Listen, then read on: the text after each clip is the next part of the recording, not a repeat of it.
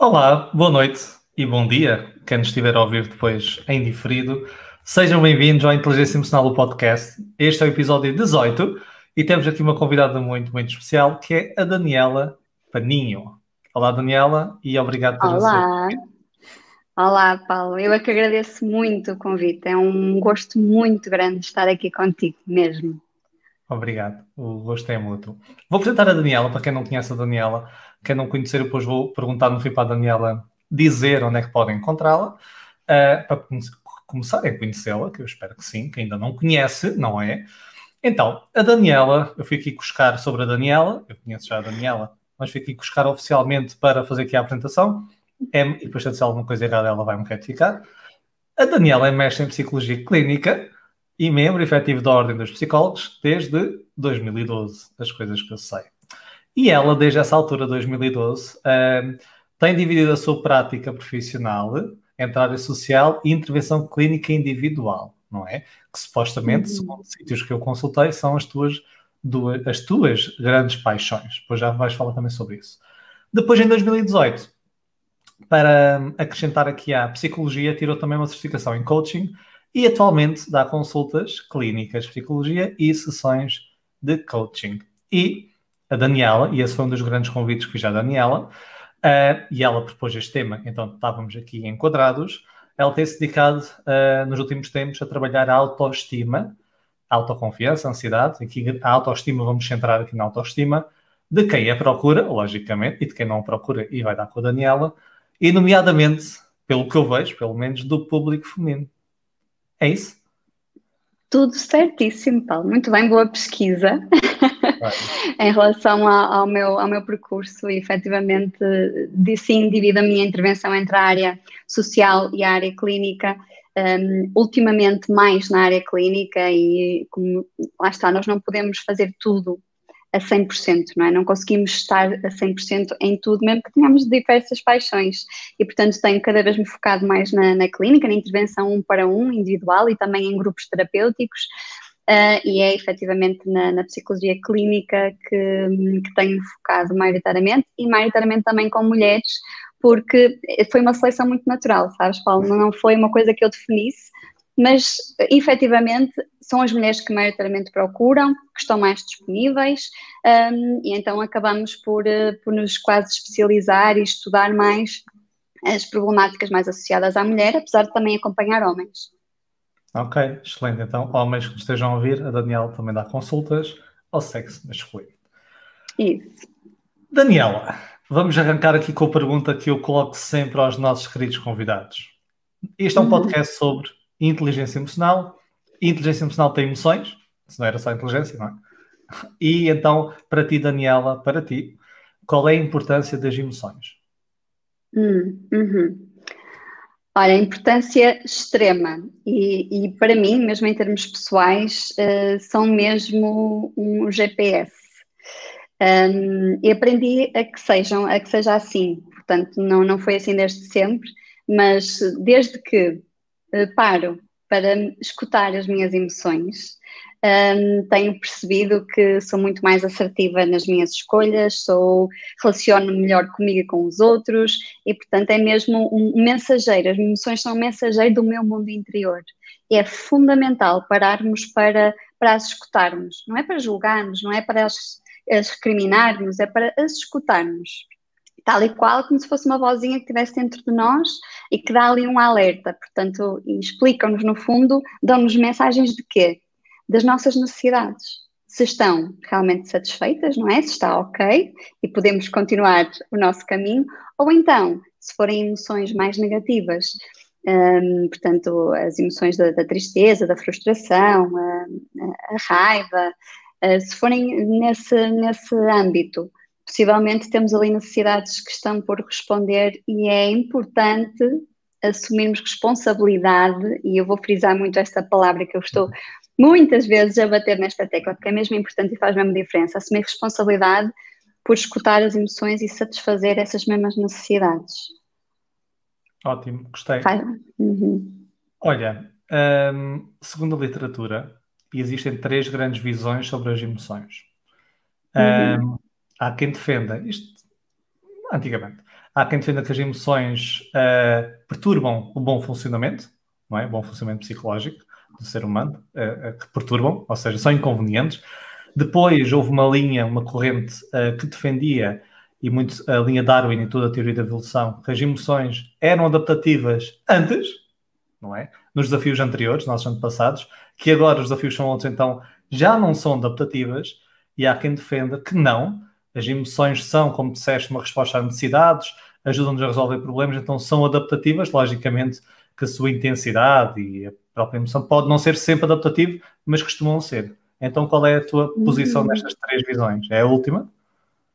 É a última, sim, sim, sem dúvida, porque realmente há, elas são necessárias, são fundamentais.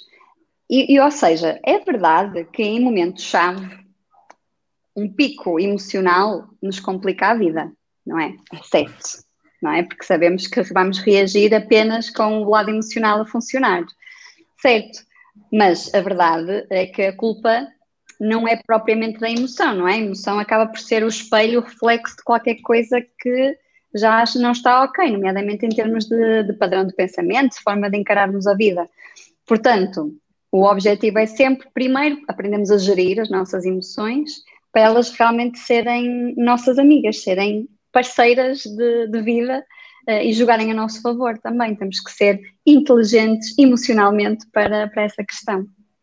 Gostei, gostei. Terminaste otimamente. Só da partilha da tua visão. Uhum. Só, só chamo pessoas para ter a minha visão. Isto é tudo enviesado. Estamos todos aqui. Eu não. Estou a brincar. Partilho mesmo e acho que deve ser essa a visão que devemos ter para o nosso bom funcionamento. Ok, então vamos entrar aqui na nossa conhecida montanha russa emocional? Sabes, eh, não. Sabes que eu agora estou um bocado ansiosa porque eu odeio montanhas russas. Sou zero, dessa, zero aventureira nessas questões. Sim. Portanto, mas eu vou, vou trabalhei a minha inteligência emocional para nesta montanha russa eu conseguir racionalizar e estar ok, vamos a ver. O teu parceiro gosta de montanhas russas? Ele gosta, ele gosta, portanto, mas ele, ele vai e eu apoio, fica a fotografar. Também é importante ah, essa okay. função. já distância. Pronto, já não é mal, já é um apoio, já, é, já é um apoio. Então, nesta montanha russa, a Daniela vai ter que entrar, mas uh, vai ser segura, ok? Pode haver aqui um trambolhão emocional, mas fisicamente fica salvaguardada. Sais da cadeira. Então, quer dizer, acho, não sei se a cadeira está segura ou não. Então, montanha russa, vamos começar pelo medo. Medo. Então, Daniela, quando estás com medo ou ansiedade, embora sejam da mesma família, são diferentes, mas vamos pegar medo ou ansiedade, um, o que é que costumas fazer para lidar com estas emoções? Eu sei que é vago, mas estás com medo ou ansiedade, imagina, podes contar um cenário específico, o que é que tu costumas fazer? Uhum, uhum. Olha, primeiro, uh, eu por me conhecer bem, Uh, e é importante aqui também incluirmos o autoconhecimento.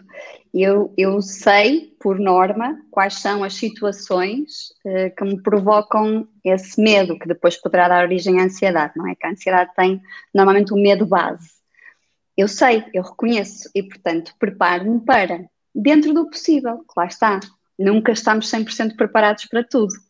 Mas gostava de referir isto, que eu tenho esta tendência, já sei que aquela determinada situação uh, despleta em mim alguma ansiedade e, como tal, deixa-me preparar-me para aquela situação dentro do possível, não é? Portanto, cuidar da forma como eu estou a pensar, encarar a, a, a situação com mais naturalidade, respirar com calma, pensar de forma positiva, portanto, tudo isso.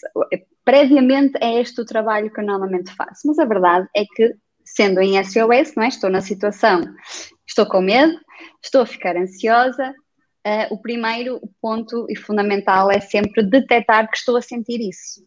Portanto, hum. tenho mesmo que me focar em mim. Portanto, deixo de estar tão atenta ao que me circunda, não é? Portanto, aos fatores externos uh, e foco-me em mim. O que é que eu estou a sentir? É? O que é que está a passar aqui comigo? Lá está, vamos às nossas emoções. O que é que eu estou a sentir? Estou com medo, estou com ansiedade. Ok. E eu, como já conheço o gatilho, não é? E já conheço de onde é que vem aquela ansiedade, vou explorar no sentido de que é que eu estou para aqui a pensar? Falo assim mesmo comigo. O que é que eu estou para aqui a pensar para estar a gerar esta emoção em mim? é? E vou, vou detectar formas de pensar que estejam a ser muito extremistas. E lá está, aqueles pensamentos que eu aconselho sempre, estamos muito atentos àqueles pensamentos do tudo ou nada, uh, ninguém todos, uh, ou nenhum. Portanto, esses pensamentos mais extremistas, ou daquelas é? verdades, exatamente, ou as verdades absolutas, vamos lá pegar neles e desmontá-los, porque não existe isto, não é? Não existe o 100% de probabilidade de algo acontecer. Uh, não sabemos, não é? E, portanto, desconstruir num discurso interno comigo é normalmente o que eu faço, é detectar esses erros de pensamento, não é? Normalmente posso estar a pensar numa catástrofe, não é? Catastrofizar o que eu estou a achar que vai acontecer, um, a pensar que vai-me acontecer isto ou aquilo, um, e depois também vamos a uma questão que é pode acontecer realmente a coisa não correr bem, seja lá o que for. É? Estou a imaginar, por exemplo, aqui antes do podcast, não é? Portanto, é uma situação que pode provocar alguma ansiedade, porque é uma situação nova, exatamente. Um, e portanto, posso começar a ver, e, e se acontece isto? E se acontece Sabes o que está aqui escrito? Pois, é isso. Overthinker, não é? É isso. Exatamente, e começo a a, gerar ali todo um filme, e nós temos muita criatividade, não é? Para gerar todo um filme que de repente parece que estamos, a vivenciar aquilo, mas a verdade é que pode realmente acontecer alguma coisa que não corra bem, mas eu só vou saber lidar com a situação no momento. Não adianta preparar-me mil e uma formas de lidar com a situação. Portanto, este pensamento de, no momento, eu procuro uma solução. Não é? Quando estiver com o problema em mãos, eu procuro a solução e confio em mim uh, que vou conseguir, não é? Na minha capacidade de enfrentar. Confio em mim e, portanto, na altura vejo. Pode acontecer, sim, mas eu vou me preparar para que não aconteça. Vou dar o meu melhor para que não aconteça. E mais que isso, não pode acontecer, não é? Portanto, é no fundo, respondendo à tua pergunta mais de forma diretiva, é conversar comigo muito. Não me adianta perguntar às pessoas à minha volta, porque podem não estar a sentir o mesmo que eu, não me adianta focar em tudo o que vai acontecer. Portanto, é esta conversa comigo é quase uma conversa do diabinho e do anjinho, não é? Portanto, o diabinho alertar, cuidado, pode acontecer isto e aquilo.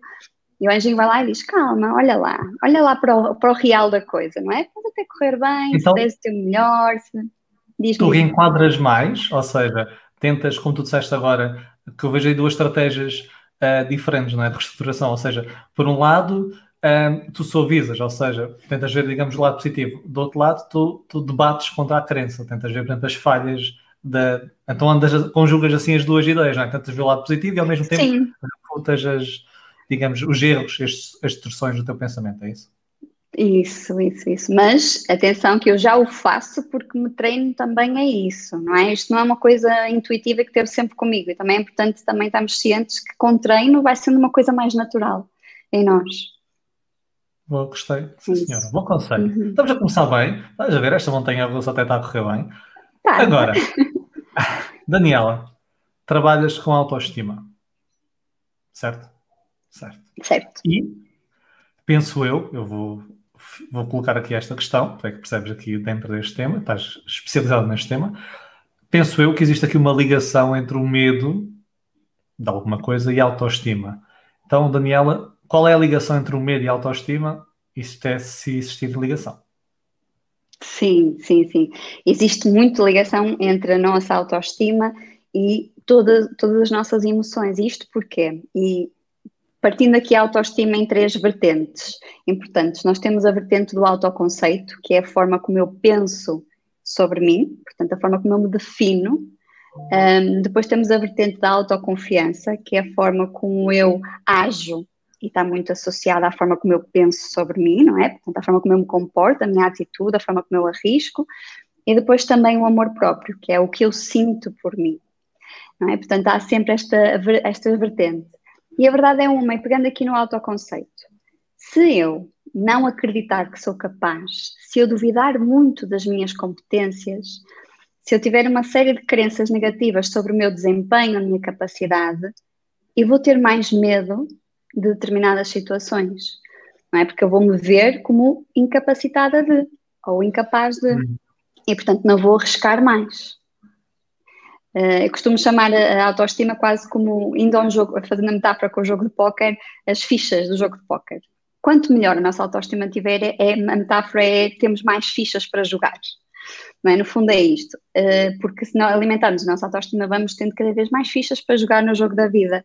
E isto que implica o quê? Vamos arriscar mais. E como vamos ver que temos ali e estamos seguros com o número de fichas que temos, vamos arriscar mais, vamos estar mais tranquilos, vamos descontrair, vamos aproveitar para socializar com a pessoa que está ao nosso lado, vamos brincar mais, não, é? não vamos estar ali super ansiosos com a questão de, termos poucas fichas. E, portanto, está muito associada, não é? Se eu tiver uma autoestima bem trabalhada, eu acreditar em mim, gostar de mim, respeitar-me, muito possivelmente o medo vai estar na mesma presente, mas não tanto como com uma baixa autoestima. Fez sentido? Fez, ou seja, serve quase ali de uma almofada emocional, não é? Contra. É. Uhum. Uhum. Boa. Olha, então, e agora lembra-me de uma coisa, e já li alguma investigação nesse sentido. Isto é como tudo, os extremos não, não tendem a ser positivos, nós sabemos, não é? Até a bipolaridade tem um extremo da mania. Uh, então, diz-me lá quais são aqui os, um perigo ou os perigos que achas de uma elevada, exacerbada autoestima ali a roçar o, se calhar, o narcisismo? O que é que será que pode acontecer também? O outro lado. Olha, não sei se podemos dizer que a autoestima está exacerbada, que isso lá está, já vai para um nível que talvez não, não possamos denominar, denominar de autoestima, não é? A autoestima é algo saudável, é um nível Bom. equilibrado de não é? Portanto, essa questão já do narcisismo, eu acho que já ultrapassa esta, esta questão e podemos cair nesse erro, de, de porque ao divulgar essa ideia, eh, podemos ainda fomentar mais a crença que também existe de que eu trabalhar na minha autoestima é ser egoísta. É outro, é outro extremo, não é? Portanto, as pessoas têm dificuldade em cuidar delas próprias, em assumir a liderança pela vida delas, em mostrar que estão bem, em ter mesmo uma postura física confiante porque acham que vão ser olhadas como egoístas, como o nariz empinado, também já ouvi, não é? Com uma mania, ter a mania, e, é e quero descolar mesmo esta, esta ideia do conceito da autoestima. Também a autoestima é uma coisa muito positiva e saudável, é eu gostar de mim, respeitar-me, uh, acima de, de tudo. Um, e indo para essa questão mais do, do, narcisismo, não se chamaria autoestima, não é? Já, já é uma perturbação, já é algo mais patológico, digamos assim, e não relacionado com a autoestima.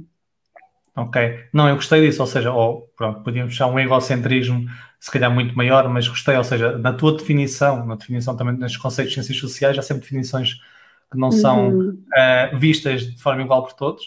Uh, a autoestima, então, para ti, tem esta definição saudável do conceito, ou seja, o elevado autoestima é saudável, agora, quando ultrapassa esse saudável já é outra coisa. Gostei. Exatamente. Uhum. Gostei. Uhum. Acho que um ponto uh, importante há pouco, que é acredito que isso te aconteça, estavas a partilhar isso aí, eu vi a forma como estavas a partilhar, via-se que era uma coisa que tu ouvias ou vivenciavas, estavas expressa no teu face, pessoas que tu se calhar tentar desenvolver a autoestima dessas pessoas, acham isso mesmo, não é? Que se tornam mais, digamos, egoístas. E o que é interessante é que isso devemos ver mais nas sociedades coletivistas. Nós somos ali um meio entre sociedade individualista, a portuguesa, mas mais para o coletivista, naquele contínuo estamos mais. Uhum. Então, se calhar temos muito isso, porque se calhar numa cultura americana, que é muito individualista, se calhar isso não se coloca tanto, não é? Achas que é uma coisa assim um bocado cultural Sim. também? Também, também, sem dúvida, sem dúvida, até porque estas crenças vêm de algum lado, não, a pessoa não, não acordou um dia e achou isto, não é? Portanto, e vai sendo muito reforçado pela família, pelo, pelo, pelo, grupo de pais, não é? pelos amigos, pelo, no trabalho, o grupo de colegas do trabalho. Esta ideia vai sendo muito, muito reforçada ainda. E, e realmente é um travão na altura de, de, de praticarmos o autocuidado, de olharmos para nós, para as nossas necessidades, não é? E a verdade é que as mulheres que, que me procuram, muitas delas vivem para responder às necessidades do outro, eh, porque é assim foram ensinadas a ser e acham que é assim o, o correto, né? esquecem-se muitas vezes delas próprias e da importância de cuidarmos primeiro de nós, também para cuidar dos outros. Esquecem-se muito dessa, dessa questão e às vezes se deparam muito com esses travões, é? dessas crenças, não é? depois o que é que vão achar, não é? Se eu chegar lá e disser não, se eu chegar lá e tiver uma postura mais confiante ou arranjar-me, o que é que as pessoas vão dizer de mim? É? Há muito este, este bloqueio e sem dúvida que é muito cultural gostei e acho que é bom uh, e fazer esse trabalho que estás a fazer bem feito, que é buscar desmistificar um pouco isso. Ou seja, uma uhum. coisa é trabalhar a autoestima e se a pessoa tiver algum tipo de pensamento mais egocêntrico, dizer não, isso é outro, outro, outro assunto, não é? Não é este. Coisa. Uhum. Ok, uhum. boa. Então passaste a curva da, do medo, vamos entrar aqui na contra-curva da raiva, ok? Contra-curva da raiva. Quem está a ouvir os movimentos que nós estamos a fazer na cadeira, mas talvez ouçam. Raiva. Todos nós, digo todos nós, porque pronto, pelo menos quem vive em sociedade e não é um ermita, tem conflitos no seu dia, pode não ser dia a dia, mas vai, vai tendo conflitos, não é? Uh, e isto é um tema que eu costumo também falar muito dos conflitos e adoro ver as visões que existem dos conflitos. Eu tenho, tenho uma curiosidade contigo que é qual é a tua visão uh, sobre os conflitos, ou seja, como é que tu encaras os conflitos? Uhum. Olha, eu confesso que eu sou um, a que foge dos conflitos. Não é? que okay. foge no sentido de faz-me o conflito em si faz-me confusão. Não é um sítio, não é uma coisa esteja confortável, não é? Portanto, eu sou normalmente até aquela pessoa que observa muito antes de intervir, que, que observa, que planeia, que vê o que está a acontecer antes de. Portanto, sou zero impulsiva nessas situações de, de conflito. Uh, e, e, mas o conflito, eu reconheço-lhe um papel também importante, eu tenho noção disso.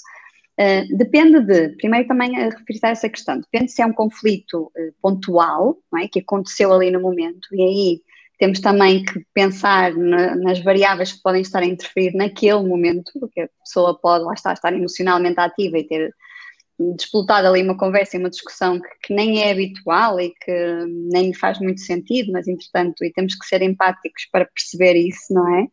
Agora, se é um conflito recorrente, numa determinada relação, num determinado ambiente, realmente aquilo é realmente um sinal de que é preciso intervir ali, não é? Por exemplo, em trabalho, se estão constantemente a existir conflitos no local de trabalho, é fundamental intervir, não é? Portanto, o conflito, no fundo, é uma sirene de emergência para que alguma coisa não está a funcionar.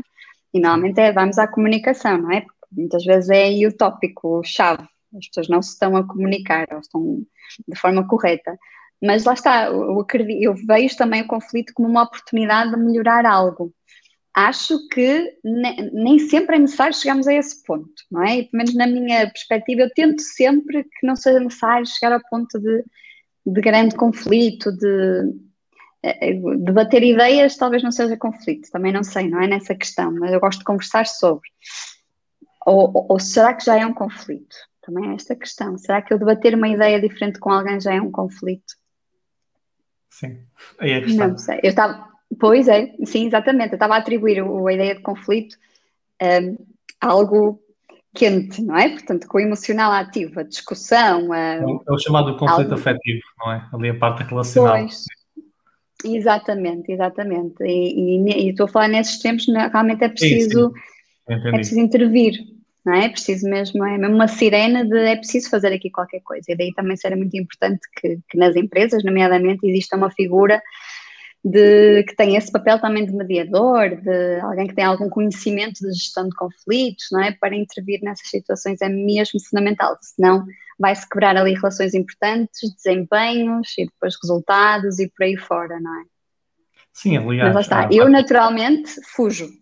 É mesmo, é, minha... evito, a tua estratégia, é, há várias estratégias, tu é, então a base é o evitamento, claro que a tua antecipação de cenários aumenta a probabilidade de que não tenhas esses conflitos, já tentas que isso não exista, mas quando existe tentas não, tentas evitá-los, mas se tiver que ser, gostas Sim. de falar, não é? E estar Exatamente. ali. Exatamente.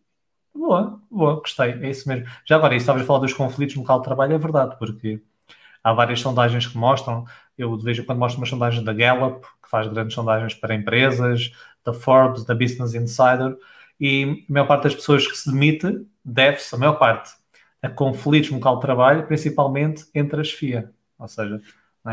é? o chamado bottom-up com, com, os seus chefes, porque além de ser uma pessoa mais dominante para ela, porque afetam-nos mais emocionalmente, psicologicamente, também afetam a carreira da pessoa.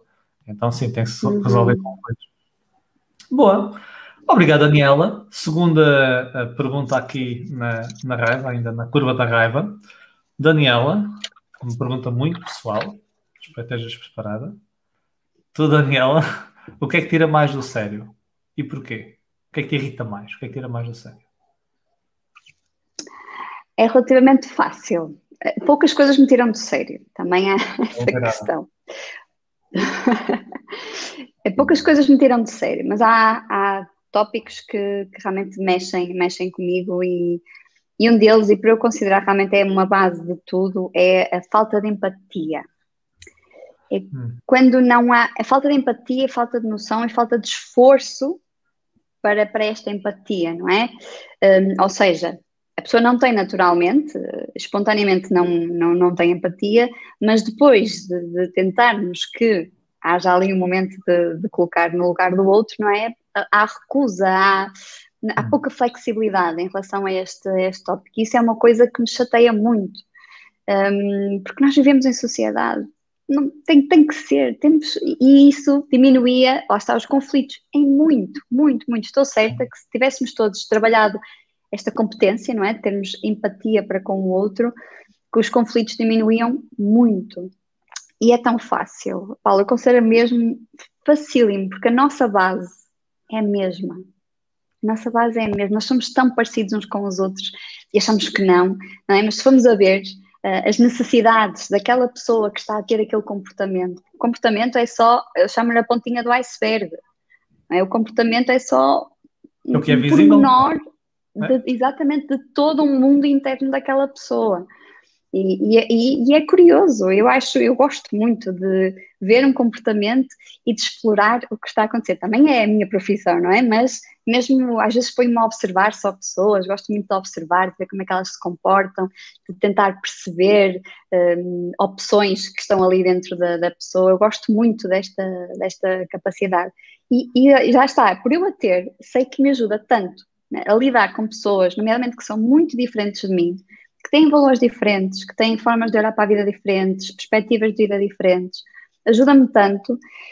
E para mim já é tão intuitivo que às tantas por isso é que, em vez que me é tão simples já, que por isso é que realmente quando vejo esta resistência por parte do outro, chateia-me um bocadinho. Ok, não sinto empatia por isso. E agora? já é Rita e Daniela. Se tiverem questões para fazer à Daniela, coloquem também no, no chat. Nós estamos aqui em direto no YouTube, uh, esqueci-me de dizer isso, mas se alguém quiser colocar questões, coloquem que eu vou depois tentar ler, tentar, vejam, ler as questões. Uh, Daniela compreende perfeitamente e, e entende a falta de empatia. Então, já agora, tu irritas-te ou mexes contigo sociopatas e psicopatas? Porque um dos traços, não é? É a falta de, de empatia, é a falta também de compaixão, é a falta de arrependimento e até, também a ausência de culpa das ações que fazem, deve mexer assim um pouco com, não é? Ok. Olha, sim, sim. E é um mundo uh, onde eu nunca trabalhei com. Uh, embora tenha muita curiosidade, eu gosto muito de ver documentários e uh, porque tenho muita curiosidade sobre, mas sei que seria difícil para mim, e lá está, nós também temos as nossas limitações enquanto profissionais e está tudo bem em, em haver determinadas temáticas com quem, lá está, se eu estiver envolvida emocionalmente, eu não vou conseguir ser boa profissional. Não é? Portanto, tenho mesmo que ter este distanciamento. Uh, e sei que com, com esse, esse público, provavelmente, eu não sei, não tive ainda a experiência, portanto, não sei, mas possivelmente ia ser um grande desafio em não me envolver emocionalmente no, no processo. É. Sim. Sim, nós estamos aqui a falar na, digamos, na gíria de sociopatas e psicopatas, mas podia ser a perturbação da antissocial, não é? Que supostamente é uhum. qualquer zelo para outra pessoa, e, e, é como tu dizes, tens de ter esse distanciamento, mas sendo um gatilho forte para ti, aliás, há profissionais uh, que até se recusam certos pacientes mesmo por causa disso, não é? Sabem que não se conseguem claro. estar isentos. Claro que sim, claro que sim. Isso é um sinal de profissionalismo também quando direcionamos, quando sentimos que não estamos no nosso melhor para ajudar a pessoa. Portanto, acho ótimo que, que o façam. Uhum. Boa, olha, então a raiva já fizemos a curva, agora vamos descer para a tristeza, é? Vamos descer para a tristeza. Tristeza. Tu ao início, até calha bem, com a pergunta que eu tinha aqui uh, pensada, uh, tu ao início falaste que as emoções para ti eram amigas, conselheiras, eram GPS, eram informação. Uhum. Concordo 100%. Uhum. Então, se é isso tudo, na tristeza, qual é a vantagem da tristeza? Uhum. É desafiante essa pergunta, não é? Porque nós não, não somos, ah está, não somos ensinados, nunca nos falaram nessa perspectiva de, da tristeza primeiro ser algo que deve ser sentido, que é super natural sentir, que todos sentimos e que devemos aceitar que estamos uh, ali, portanto, naquele momento e, e permitir-nos estar ali. E realmente, em termos de vantagens da tristeza, olha, por exemplo, obriga-nos um, a parar, não é? Porque a tristeza retira-nos energia, dá aquela sensação de preciso estar aqui no meu cantinho, não é? De preciso de, de estar aqui sossegadinha. E então, né, esse é um, um, excelente momento para eu me conhecer, para estar comigo, não é? Portanto, para, para não me distrair com outras coisas. E, portanto, é uma oportunidade de autoconhecimento, esse momento em que estou recolhida comigo, apesar de, de com dor, com sofrimento e chorar e está tudo bem, mas aquilo vai me dar, lá está, informação importante de porquê que eu me estou a sentir assim. É importante também fazermos questões às nossas emoções, não é? de ah, porquê que eu me estou a sentir assim? O que é que aconteceu aqui? Aconteceu aquilo, aquilo. Ok, então o que é que aquilo significou para mim, para eu estar assim? O que é que me está a faltar? Não é? O que é que podia ser diferente? E depois o que é que eu posso fazer em relação a isto? Portanto, é uma oportunidade de termos esta conversa, lá está, interna, num âmbito mais tranquilo, mais sossegado, muito recolhidos em nós e de possibilitarmos este autoconhecimento. É, é importante, é uma oportunidade, sim. Excelente. Então obriga-nos a, a, pausar, não é? Parar. Uhum, uhum. Sim, que faz sentido. A emoção uh, quebra-nos a energia, uh, tem, tem uma tendência de ação de afastamento, embora, logicamente, é um grito de ajuda, e até o nosso pensamento fica mais lento, não é? Repisamos ali os momentos. Exatamente. Ajuda-nos ali a tirar uma lição. Gostei. Exatamente, sim. E outra vantagem que também estava aqui e ligada ali à, à questão da empatia, não é? Porque estes momentos de tristeza vão também permitir-me mais facilmente sentir empatia com quem está triste. É? Com quem está a sentir. Porque se eu já me senti assim, daquela forma, é importante eu reativar esta memória para conseguir ter empatia, não é? Porque vou perceber o que aquela pessoa está a sentir, mesmo que eu não estivesse triste naquela situação, possivelmente. Para mim não tem grande importância aquilo que aconteceu, mas eu sei que aquela pessoa está a sentir, porque eu já estive assim por um outro motivo. É? Também pode ajudar neste sentido. Isso, isso, é, isso é super interessante, porque há, literatura uh, que eu consultei sobre, digamos, os malefícios da, da alegria, não é? Ou do, do, excesso da alegria, da tirania da felicidade, como se diz muito. Uh, e uma delas, e pode parecer quase paradoxal para quem ouve a primeira vez, mas uma delas é temos tendência, logicamente estamos a falar de amostras e são, como tu sabes, na investigação é, é geral, não é? Estamos a fazer médias, mas as pessoas têm tendência a ter menos empatia pela dor do outro, por, por dois grandes motivos, supostamente. Que é um dos motivos, é, imagina, se tu queres estar sempre bem, custo custar, tu não queres estar a sentir empatia com a dor do outro, porque vai-te obrigar também tu próprio a ficar em baixo. Então queres evitar isso. E ao evitar isto, não estás a ser empático. E o segundo é que tu achas, como tu estás bem, ou tentas estar bem, tu achas que a outra pessoa não se está a esforçar para estar bem. Então tu anulas e invalidas a, ação da outra, a emoção da outra pessoa. Então o que tu disseste é, eu gostei muito, porque faz, ressoa com isto, não é? Esse momento de tristeza permite uhum. ganhar mais Uhum. Uhum. Sem dúvida. Bom, estamos alinhados, estamos alinhados. Olha, uma coisa agora importante que é, eu concordo contigo a 100% sobre a tristeza, e por vezes as pessoas dizem o seguinte, e tu estás na área clínica, também de certeza tens pacientes uh, com episódios depressivos, não é? ou a depressão major, uhum. pronto, e, e, tu lidas com isso. Então, a tristeza, e nós sabemos, ou, ou, se não sabe, pronto, para classificar a depressão não é assim tão linear, mas, por exemplo, a, tristeza prolongada e profunda é uma delas, não é? Sentimentos de desamparo, também perda de, de interesse por atividades que antes tinham uh, prazer, mas vamos dizer que a tristeza está aqui também assente, uma tristeza profunda e prolongada, que pode levar então à depressão. Isto quer dizer o quê? Hum. Falamos que a tristeza tem o lado bom e é útil, deve ser nossa amiga, mas pode-nos também caminhar, digamos, levar para a depressão. E agora a minha questão é, é quase mais antecipatória. Dá-nos uma dica, uma recomendação para nós evitarmos, digamos, se é que seja possível, evitar que isso aconteça. Ou seja, utilizar a emoção, como tu disseste muito bem, a tristeza, imagina, eu recuo, penso sobre o que aconteceu e ganho uma lição, mas vamos supor que eu estou assim diariamente e depois pode levar a um episódio mais negativo da minha vida. Como é que nós fazemos para que isso não aconteça? Sim, sim, sim. E é importante isso estarmos a falar dessa questão, porque realmente as pessoas vão se deixando de levar pelo piloto automático, que estão já nesse registro, não é?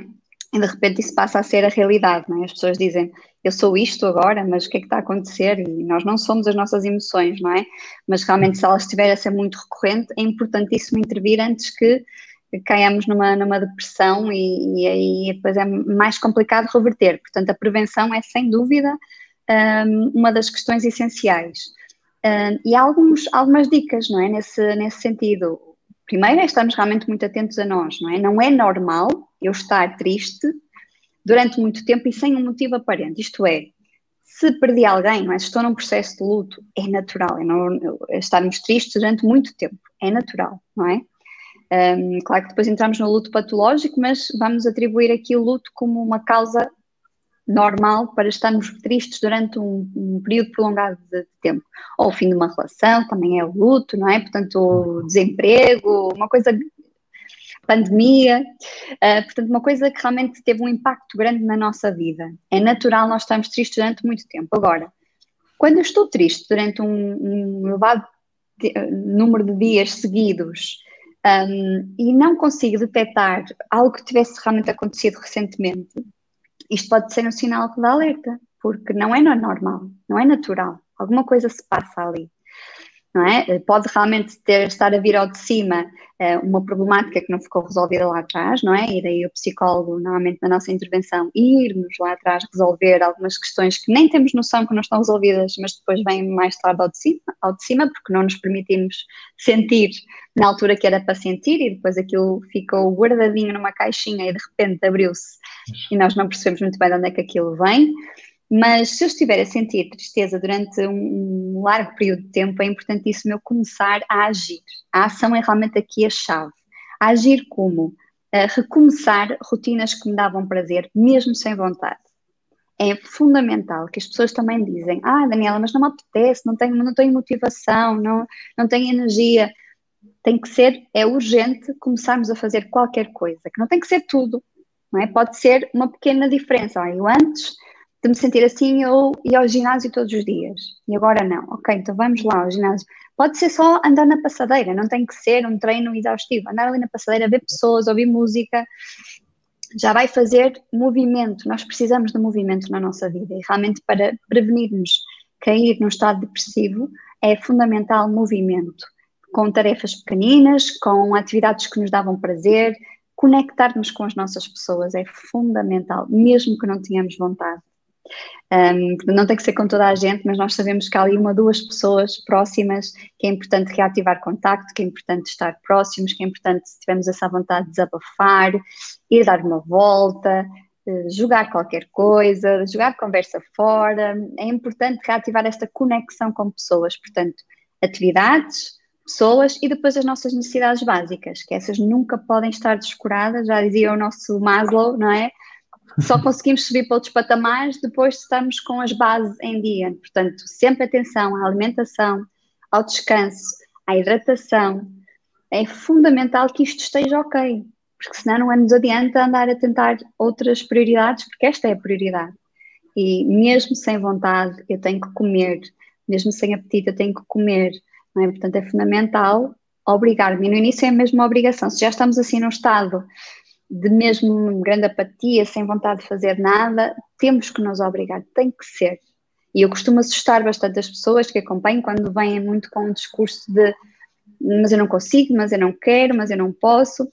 Claro que às vezes temos que também recorrer a, a nível de, de, medicamentos, é? com, com a ajuda de um psiquiatra, para ajudar a pessoa a reativar, mas muitas vezes basta a pessoa começar-se a obrigar vamos fazer uma semaninha, isto, todos os dias, e a pessoa compromete-se e vai fazendo.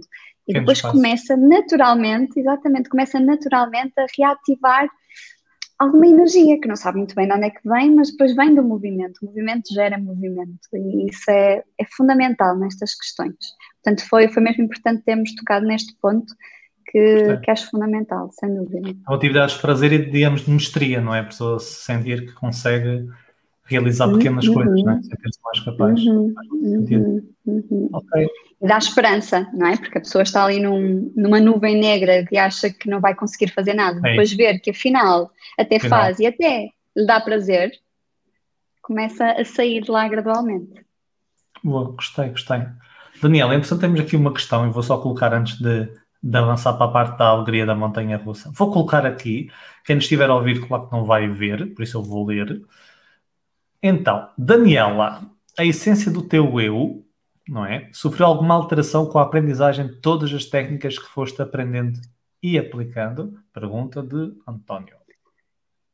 Sem dúvida, sem dúvida. É, eu, eu sou mesmo, eu sinto-me uma privilegiada por ter a profissão que tenho. Eu evoluo a nível pessoal, é, quase eu sinto-me evoluir todos os dias, porque realmente passam por mim tantas histórias, eu estudo tanto as estratégias, as histórias, aprendo tanto com o erro do outro, com os sucessos do outro, que sem dúvida que eu, eu sinto-me mesmo em evolução também na minha vida pessoal constante, constante. Isso é, é mesmo um privilégio uh, estar nesta, nesta área. E, e achei interessante, se calhar aqui o António, não sei, estou a fazer uma interpretação, a falar aqui da essência, por vezes podemos pensar que é, que é algo, digamos, fixo, não é? que se deve manter, mas a, a tua linha, a tua ideia é isso, ou seja, há uma constante evolução, não é? Uma reinvenção do eu. Ok, boa, gostei. Então mereceste sair aqui das profundezas desta montanha russa e vamos ver o sol, vamos subir e vamos para a alegria. Alegria. Sabemos, quer dizer, sabemos, não é? Quando os temas da paixão é autoestima. Então a pergunta-chave, tu já nos falaste há pouco da, daquelas pernas da autoestima, da autoconceito, da autoconfiança e do automóvel, não, não é o automóvel, é o autocuidado. Amor próprio, assim, Amor o autocuidado, está Estou dentro. Pronto, já, já nos deste essa, essa, essa base de autoestima, mas dá-nos lá aqui, para quem nos está a ouvir e a ver, uh, como é que nós podemos uh, desenvolver aqui a nossa autoestima? Como é que nós podemos treinar? Uh, como é que nós podemos trabalhar a nossa autoestima? Sim, uma recomendação ou outra.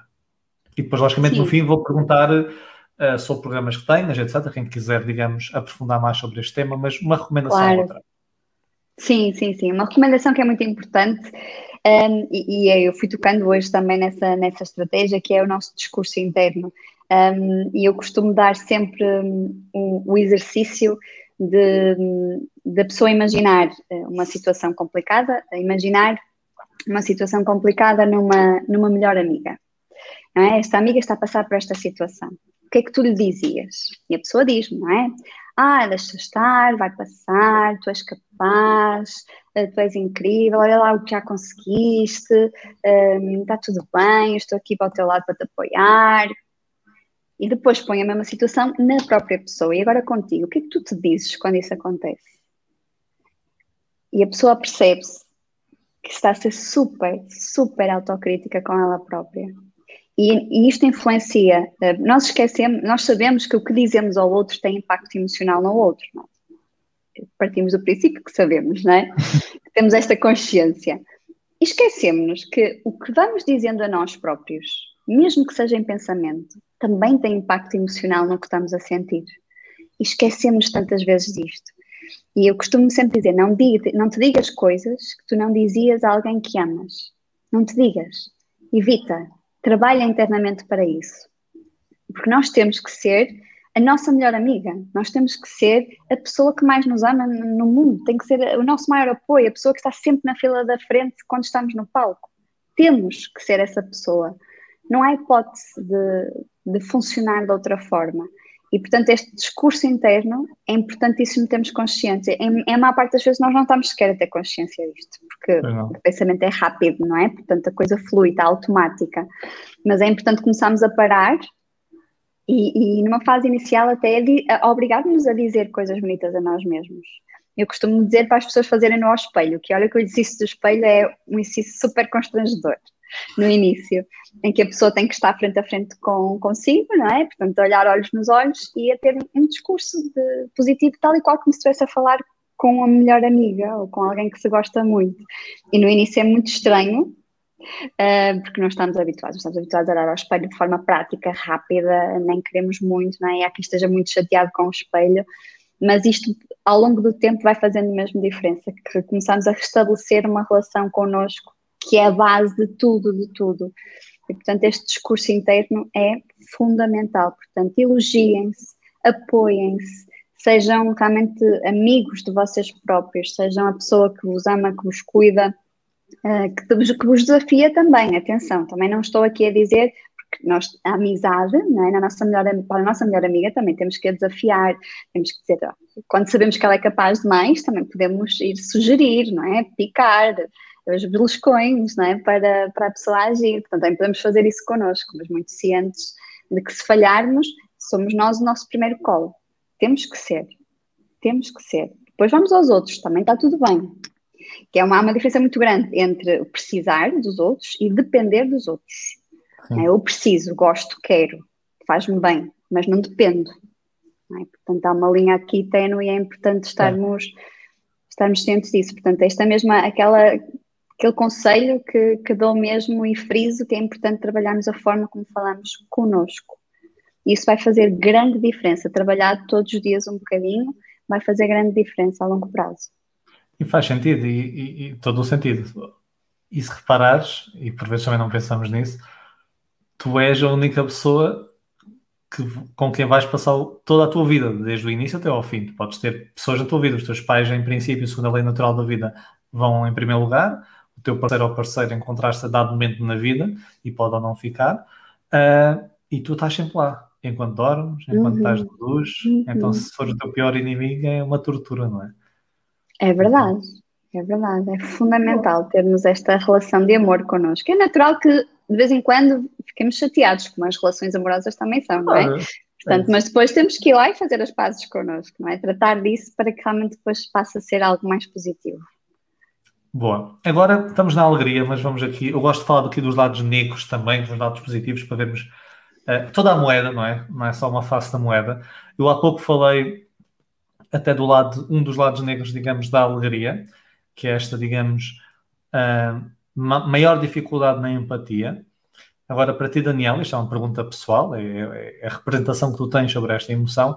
Se a alegria tem um lado negro para ti, e se sim, qual é? Ou um dos cuidados a ter, vamos pôr com um excesso de alegria, não é?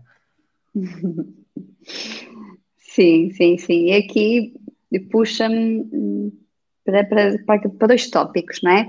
A alegria parece que, que não, não tem esse lado negro, não é? Mas a alegria muitas vezes pode ser uh, uma máscara. E é preciso termos cuidado com isso, não é? Porque não é suposto estarmos sempre alegres. Não é suposto. E se nós conhecemos alguém que está sempre alegre, é não sei. Essa pessoa possivelmente não está a usufruir das suas emoções como deveria de ser. Não é? Portanto, e quando é uma máscara, e quando utilizamos-nos como máscara a alegria, pode ser uh, realmente uma coisa tóxica até, não é? Porque depois, porque é fácil, não é? E realmente a alegria atrai mais o outro, não é? E quando estamos à procura de validação do outro, vamos pôr a máscara da alegria, da boa disposição, de estar tudo bem e vamos receber esse reforço, não é? Os outros vão se aproximar, vão estar bem connosco e muitas vezes pode não nos permitir, lá está, aceder a uma série de emoções que deveríamos uh, aceder. E este pode ser um lado negro da, da, da, alegria, quando é utilizada como máscara, que depois até é viciante, não é? Porque começamos a ter resultados externos por, por, usarmos essa máscara e depois deixamos de, de, valorizar todas as outras emoções que estamos a sentir e que são para ser sentidas. E, e tu disseste um ponto muito importante, fizeste-me lembrar um, um, estudo que eu li recentemente um, sobre o facto de nós dizermos, isto até nos Estados Unidos da América ainda é pior que aqui, por exemplo, tu estás na rua ou eu pergunto se está tudo bem e a pessoa está tudo bem, é, é, o, é um formalismo, é quase automático, mesmo que não esteja, nós não verbalizamos, posso ter algum problema, mas eu digo que está tudo bem, e nos Estados Unidos uhum. ainda é uhum. pior. Ou seja, se tu disseres, uh, por exemplo, I'm fine, estou bem, parece que estás mal e estás-te a queixar. Então é, I'm great, usa-se muito great, estou ótimo. Se não te dizes estou ótimo, parece mal. Então ainda é mais do que nós, mais desacerbado. Então o que é que eles detectaram? Que tu, quando perguntas à outra pessoa se está bem, ela diz que está great, por exemplo, ou estou muito bem, o que acontece é que uh, tu, ao sentir-te mal, tens dificuldade em verbalizar porque outra pessoa está a dizer que está bem, é um primeiro ponto. E o segundo ponto é que tu achas mesmo que ela está bem e tu estás mal. E que estão todos bem e que tu estás mal. Então isso por vezes acentua, segundo este estudo, ainda, tu, ainda te sentes pior. Ou seja, esta ideia de Sim. nós devemos estar tudo bem, para não estar a falar dos nossos problemas, Claro que não vamos estar a falar dos nossos problemas a todas as pessoas que nos cruzam, não é isso, não é? E estamos ali a falar todo o historial. Uma coisa não significa a outra. Mas quando nós dizemos isso sempre e achamos que assim é melhor, porque não estamos a falar dos problemas, o que acontece é que aquelas pessoas que estão mal e também dizem isso ainda se sentem pior, porque acham que as outras pessoas estão realmente bem. Então isso, tocaste essa marcha, é verdade, e é, e é uma coisa que nós temos de ter cuidado. E Daniela, há aqui uma questão agora que eu te vou colocar, que é uma questão que também me aparece muito, e eu estou muito curioso de ver a tua, a tua resposta. Eu vou colocar aqui a questão e vou ler para aqueles que nos vão depois ouvir no podcast. Uhum. A questão da Fernanda, que é uma questão muito pertinente e que, que ouço muito. Daniela, se as emoções forem trabalhadas e normalizadas, não corremos o risco de ficarmos robotizados? É uma questão que aparece muito. Dá-nos a tua opinião, Daniela. Um, a minha opinião também é no sentido de nunca iremos conseguir eh, chegar a este ponto de sermos robôs. Nós somos seres emocionais, não é? Portanto, não há hipótese. Vai sempre haver gatilhos que levam a, a, às nossas emoções básicas serem ativadas, não é? Portanto, vai sempre existir isso. Isso não vamos conseguir controlar, não conseguimos. Agora, também esta questão de nós não intervimos nas emoções, não é? Nós intervimos na forma como pensamos, um, que é diferente, não é? Portanto, a emoção vai ser um espelho da forma como eu vejo o mundo, da forma como eu interpreto as coisas. E é nessa forma que eu vou intervir. E as minhas emoções vão ser apenas o reflexo disso não é? Portanto, vai ser sempre uma coisa vinda de mim, porque eu não consigo, e, mesmo o pensamento, eu não consigo trabalhá-lo ao pormenor, não é? Portanto, vai haver sempre pensamentos automáticos, vai haver sempre distorções cognitivas a acontecer, e portanto, isto nunca consegue ser trabalhado a 100%. Mas eu não trabalho as emoções, eu não quero controlar, pois há muito esta questão, quero controlar o que eu sinto. Não, nós não controlamos o que sentimos. Nós intervimos na forma como estamos a pensar, a racionalizar, para levar àquele estado emocional. É aí a nossa intervenção muito cognitiva. Um, portanto, eu acho que, que esta questão estamos assegurados, podemos ficar tranquilos que nunca vamos virar robôs. Não dá. Isso faz-me lembrar, é um, é um, paralelismo, mas, por exemplo, e a minha mulher também já, já passou por isso, já, agora já, já aprendeu que não é bem assim. Vamos, vamos ao ginásio e chegamos lá, não fazemos ginásio há há anos, ou é raro nós fazermos ginásio, e chegamos lá e dizemos assim: olha, eu quero treinar, mas não quero ficar com aquela malta toda musculada, eu acho feio grandes músculos. Um exemplo, e muitos uh, profissionais né, da área do fitness, uh, claro, são cordiais e falam a dizer que não se preocupe, vamos ver isso, mas isso para acontecer tinha que ser uma coisa exaustiva e uma dedicação, não é? Ali plena quase para isso. Isto das emoções é quase para, para chegar a esse nível que nem chegaríamos, tinha que ser uma coisa que estávamos sempre ali de olho e, e, e nem dava, e que ainda é, mais difícil do que a outra parte. Mas é uma questão muito interessante e que automaticamente uhum. nós sentimos que isso pode acontecer. Por isso foi, uhum. foi bom. Um bocado obrigado, Fernanda. Foi uma boa questão. Uhum. Daniela, obrigado. Estás safa da montanha russa. Podes respirar fundo, aliviar a tensão. E agora vamos aqui para, para umas partes sempre práticas. Já deste aqui várias dicas muito importantes e eu gosto sempre de perguntar uh, recomendações tuas para quem nos está a ouvir e a ver, poder também acompanhar, consultar mais, entender mais esta área, pesquisar. Então, em primeiro lugar, vou-te perguntar qual é aquele livro. Ah, já agora, eu até hoje sempre perguntei aos convidados qual é o teu livro favorito. Ok? Até hoje sempre perguntei dessa forma. E eu próprio, quando perguntam isso, eu não consigo dar uma resposta, porque eu tenho vários favoritos. Eu nunca sou aquela pessoa que tenha a comida favorita ou, ou o livro favorito. Tenho os uhum. favoritos e, e, depende. E no último podcast, temos aqui o Pedro Vieira, ele disse-me também uhum. que, olha, a questão que eu costumo agora colocar, ou que me colocam que eu gosto muito, é qual é aquele livro que tu mais recomendas? Que mais recomendas, ou seja, que mais falas. Então, tipicamente, se calhar um livro que tu achas que é útil para as outras pessoas. Então, essa é a minha questão para ti. Diz-nos lá aqui, aqui, aquele livro que tu mais recomendas às pessoas, para quem nos acompanha, poder, se quiser, adquirir. Sim, e eu nesta, nesta questão vou, vou falar de um livro que também tem a ver com um bocadinho com a meu, minha história pessoal, no sentido de durante muitos anos, um, e, e, já enquanto psicóloga, eu achava que o mais ou menos estava bom para mim. Hum. E, portanto, regia-me no mais ou menos, não é? Portanto, ah, tinha aquele discurso típico de, ah, não quero muito, mesmo em termos de, de, exigência, em termos de relações, de exigência em termos financeiros, em termos de condições de vida, de, ah, quero assim mais ou menos. E, entretanto, apareceu um, um livro um, que ele é, é, muito generalista, mas toca em muitos pontos-chave que me deu uma revirada de mindset enorme, que é este, que é os princípios do sucesso. Ah, do Jack Canfield. Jack Canfield. E do nada, não é? Comecei a ler sem grande expectativa um, e de repente fez-me tanto sentido uma série de coisas. E isto aconteceu mesmo de, de eu começar. Eu começo logo com a questão da responsabilidade, que estou sempre a frisar esta questão, não é? De assuma a responsabilidade pelos resultados que traz para a sua vida, não é? E, e quando eu comecei logo por aí, deu ah, realmente eu tenho que assumir essa responsabilidade. E conforme ia lendo, ia fazendo os exercícios, que é extremamente prático, tem muitos exercícios práticos, é, é grandinho e, portanto, é um livro para ir lendo e para reler, que eu agora releio imensas vezes, de vez em quando vou lá mesmo para criar conteúdo para, para o meu Instagram, vou aqui muitas vezes inspirar-me. Um, e, e, esta questão fez mesmo diferença e foi a partir de, depois de ler este livro que eu percebi que tinha a aumentar uh, em termos de formação e fiz a certificação em coaching e comecei a vir para o mundo online e comecei a comunicar mais, a estar mais presente em diversas plataformas e foi este livro que, que despoltou tudo isso, não é? Portanto, se, se ele conseguir fazer o mesmo com, com mais alguém, portanto, é o livro que eu recomendo sempre, porque comigo resultou nesta virada de, de mindset, de Olha, querer mais para mim. Diz-nos só novamente o título do livro para quem nos estiver a ouvir depois só em áudio. O, sim, sim, é Os Princípios do Sucesso, do Jack Canfield. Excelente. Os Princípios do Sucesso, de Jack Canfield. Obrigado, Daniela. Agora, já tem um livro, uma recomendação para sempre terem, que ainda não leu. Agora, dentro da tua área, eu digo isso porque se eu te for perguntar a pessoas que te inspirem, muitas pessoas vão buscar familiares, etc. E as pessoas não podem ir atrás dos seus familiares.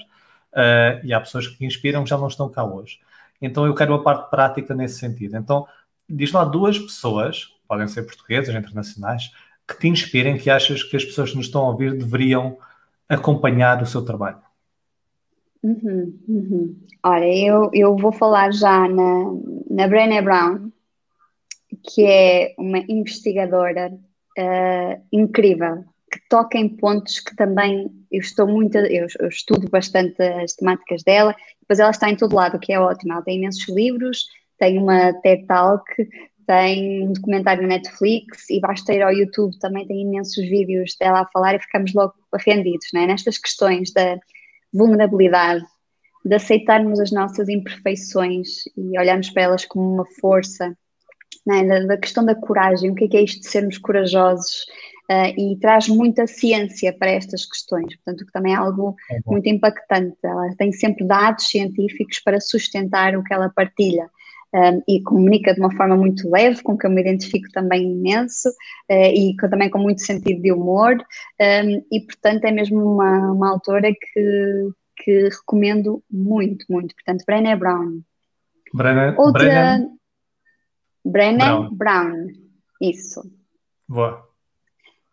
Um, e depois também partilhar aqui, e, e, sendo na minha área, também seria injusto eu não partilhar esta, esta psicóloga, porque também tem-me aberto uma série de, uma, a mente também para uma série de questões também para, um, para a psicologia e trazer uma nova forma também de fazer psicologia e de olhar para a psicologia cá em Portugal, que é, que é uma psicóloga brasileira, que é Alana Anijar. Alana Anijar, que ela é psicóloga clínica no Brasil Uh, e de repente também uh, fala muito também das questões da autoestima, da maturidade emocional, é muito ativa nas redes sociais um, ehm, e também criou uma, uma empresa que é Psi do Futuro para psicólogos que querem uh, também empreender, querem autorrealizar-se, mostrar mais o seu máximo potencial. Então eu tenho acompanhado muito o trabalho dela no Brasil e tem me inspirado muito, muito a mim e já sei também a outros colegas cá em Portugal para, para sermos mais e melhores, para mostrarmos mais a psicologia, descomplicarmos a psicologia também, somos mais acessíveis e realmente seria injusto eu não trazer esta, esta psicóloga também para, para aqui, porque realmente é, é uma grande recomendação. Gostei. E uma pessoa que eu vou recomendar é a Daniela Paninho. E onde é que nós podemos ah. encontrar a Daniela? Sim, sim. Então, maioritariamente, agora o meu foco está no, no Instagram, portanto, arroba vp.psicólogacoach. é? Portanto, tenho a página profissional no Instagram, também tenho a página no, no Facebook, basta colocar em Daniela Paninho, psicóloga e coach. Em breve também vai sair o, o, meu site, ele está em construção para também, para também sair e entretanto tenho também partilhado nas redes sociais também muito conteúdo gratuito que podem, que podem aceder, podem me mandar mensagem à vontade, alguma questão, algum comentário. Um, e também eu vou fazendo grupos de desafio de, sobre autoestima com grupos de mulheres, uh, que eu gosto muito também do trabalho em grupo e tem realmente um impacto muito interessante das partilhas entre as mulheres, portanto são grupos uh, através de, de, vídeos, de mensagens, de exercícios práticos, que é em que eu acompanho-as durante um certo número de tempo, normalmente é durante um mês, e onde fazemos o trabalho mais exaustivo. Portanto, também vou, vou tendo estas atividades Uh, e se fizer sentido, tenho todo o gosto em caminhar convosco nesta jornada. Tens aqui algum curso agora aberto, recente? Agora não, mas em setembro vou abrir um novo grupo de desafio, do desafio da autoestima. Portanto, Pronto, estou já a começar a recolher pré-inscrições, sim. Boa, então já sabem, pode falar com a Daniela e estamos a, a, gravar a julho, 28 de julho de 2021, por isso setembro de 2021. Já virem daqui a algum tempo, é contactar a Daniela e ver como é que está essa parte. Daniela, antes de sairmos, vou-te colocar a questão final que eu coloco a todos os meus convidados. A pergunta final, a pergunta de fecho, que é: todas as emoções, tu estás nessa linha, servem um propósito adaptativo. E eu quero que penses apenas nestas emoções que eu te vou dizer de seguida: medo, raiva, tristeza, culpa e arrependimento. Eu vou repetir: medo, raiva, tristeza, culpa e arrependimento. Depois, se quiseres, eu digo novamente. Se tivesses uma varinha mágica e fosses obrigada, não é uma escolha, era fosses obrigada a mexer essa varinha e ao mexeres uma destas emoções desaparecia da sociedade, então tu eras a única que sentias todas, mas toda a tua sociedade, todas as pessoas à tua volta, deixavam de sentir uma destas emoções. ok? Medo, raiva, tristeza, culpa e arrependimento. Qual era aquela que tu sendo obrigada, escolhias. E porquê? Sem dúvida, isso é fácil, fácil. Pelas questões que também trabalho, é, para mim é muito fácil. Pelas questões de trabalho e pela emoção que mais vejo presente e que mais impacto negativo traz. Eu escolhia a culpa. Eu eliminava a culpa. Interessante. Porquê? Sim, porque hum, corrói durante muito tempo. Uh, é uma coisa que, que vai se prolongando e é algo que, infelizmente, não estamos treinados a lidar. A culpa é algo que, que corrói muito e é que depois também temos, lá está, uh, o contexto à nossa volta que aumenta, que valida muito essa culpa, muitas vezes. E então fica muito difícil gerir eh, essa, essa questão, portanto, e, e, dá muita carga, muito peso, e é uma coisa que as pessoas transportam com elas às vezes uma vida inteira, é? Portanto, é mesmo quase como se tivesse uma pedra nas costas que vai estando um, o desconforto e, e, depois quase nos adaptamos àquele desconforto e vamos ficando, ficando, mas a culpa é uma coisa que corrói muito, pelo menos da minha experiência é o, é o que eu sinto e escolhi fácil essa. Com as outras a gente aprende a lidar mais facilmente, acho eu. Eu vou ser aqui, eu sou sempre aqui, sou sempre, não, às vezes o advogado do diabo, porque não há aqui uma, uma, uma, resposta consensual, as pessoas andam aqui muito com culpa e arrependimento, talvez tristeza, não, não culpa e arrependimento escolhem mais, uma ou outra, mas a culpa é das emoções, segundo a literatura, não é? vale o qual nós também sabemos, não é ciência exata, mas segundo a literatura é das emoções uh, que são mais, que têm comportamentos mais pró-sociais no sentido reparador, ou seja, Uh, a culpa tem tem um objeto de eu fiz uma má ação, um má comportamento sobre alguém, não é? Que eu, que eu, que eu estou a percepcionar como negativo, então isso faz com que eu queira ou não, mas retificar, e ao mesmo tempo, e segundo aqui a investigação do Weiner, um psicólogo, a culpa dá-nos mais percepção de controle do que, por exemplo, a vergonha. Então eu sinto controle sobre o que fiz. Tive uma ação, eu sei que controlei aquela ação, logo eu vou reparar e muitas pessoas que reparam então os seus comportamentos negativos foram, digamos, conduzidos ou movidos pela culpa. Então significa, Daniela, que tu hum. querias uma sociedade em que as pessoas não retificavam os seus comportamentos negativos. É isso que estás-nos a dizer. Não, não é isso que eu estou a dizer. Não, mas faz todo sentido essa, essa questão, sem dúvida. E também a questão é que muitas vezes estamos a sentir culpa de algo que não temos culpa. É? E lá está, vamos à interpretação da questão. É? Nós temos muito esta tendência de, de colocar-nos a culpa de coisas que não temos culpa, e também aí é outra questão que, que é importante resolver. Concordo, concordo. Estava a brincar, mas é isso mesmo. Ok. Daniela, uhum. muito, muito, muito obrigado pelo teu tempo. Gostei mesmo Obrigada. muito. Eu acho que as pessoas gostaram muito. Deixem-nos já ouviram, deixem-nos aqui excelentes recomendações, excelentes técnicas e, e dicas para nós uh, olharmos para as nossas emoções de outra forma. Uh, eu fiquei, eu gostei, gostei, partilhei a tua visão, uh, na, na, maioria, se não todas, as tuas opiniões, e gostei muito daquela parte também em que tu disseste que por exemplo, nós, isto foi uma coisa recente que eu estava agora a pensar e depois encaixou, que nós precisamos, mas não depender, não é, das pessoas. Então acho que isso, para mim, ressoou aqui, faço, digamos, a minha experiência atual, numa situação passada, então uhum. então gostei, fez-me aqui um sentido especial. Por isso, muito obrigado, uhum. Daniela. Uhum. Obrigado a todos aqueles que nos estão a ouvir e a ver. Uh, Daniela, queres despedir antes de eu fazer aqui o fecho? Sim, só dizer também obrigada, Paulo. Foi um privilégio muito grande estar aqui à conversa contigo e, e obrigada a todos os presentes. Espero mesmo de coração ter contribuído de uma forma também mais prática e para abrir aí um bocadinho consciência e pensarmos sobre outras hipóteses, não é? mente aberta para uma série de, de questões e dar-te os parabéns pelo trabalho incrível que, que fazes na questão da inteligência emocional, que é sem dúvida uma competência básica, fundamental desde que nascemos até que morremos. Portanto, é fundamental mesmo trabalharmos essa competência. Sou muito fã do teu trabalho e, e quero muito continuar a acompanhar e a evoluir também contigo nestas questões. Muito obrigado, Daniel. Obrigado. Obrigado a todos que nos estão a ouvir. Este foi o, o episódio que nós tivemos aqui a Daniel, episódio 18, uh, eh, onde nós falamos sobre autoestima e sobre emoções e sobre outras coisas.